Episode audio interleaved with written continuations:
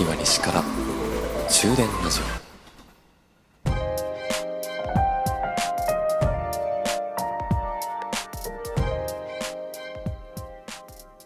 こんばんは朝日です。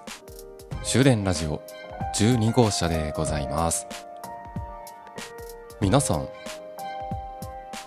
大好物の食べ物って何種類かあると思うんです。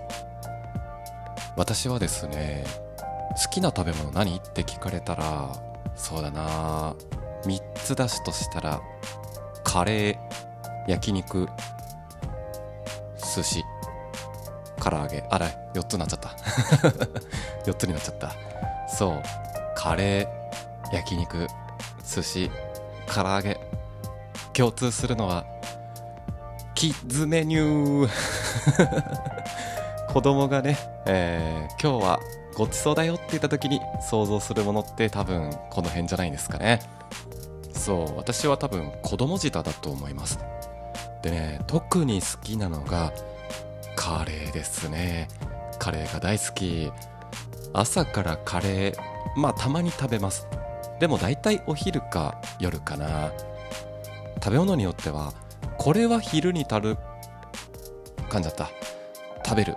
食べ物だろうっていうのもあればこれは夜に食べるものでしょっていうねそういうメニューあると思うんですけどカレーってさ昼食ってもいいし夜食ってもいいですよね。そう。だから私ねカレー食べる頻度が多いんですよ。おまけに好きですからね。でねこの前とある1週間でカレーを4回食べてた。食べ過ぎ？どうなんだろう？でも大好物だからね。でカレーは週に4回食べるようなそんなものすごい頻度で食べても全然飽きない。月に何回食べてる？多分少なくとも1週間に1回はねカレーを食べてるんでね。45回は食べてるんじゃないかな。でもさ食べ物によってはうわこれめっちゃ美味しいやんっていうことでまたリピートしようっていうのでリピートリピート繰り返していくうちにうーんなんかこればっか食べてたら飽きてきたなっていうものってありませんかね。真の大好物だったら何回食べても飽きないけどなんかねひょんなことからあこれ美味しいって言ってハマったものって私ねつい何度も食べちゃうんですよ。それで飽きちゃう。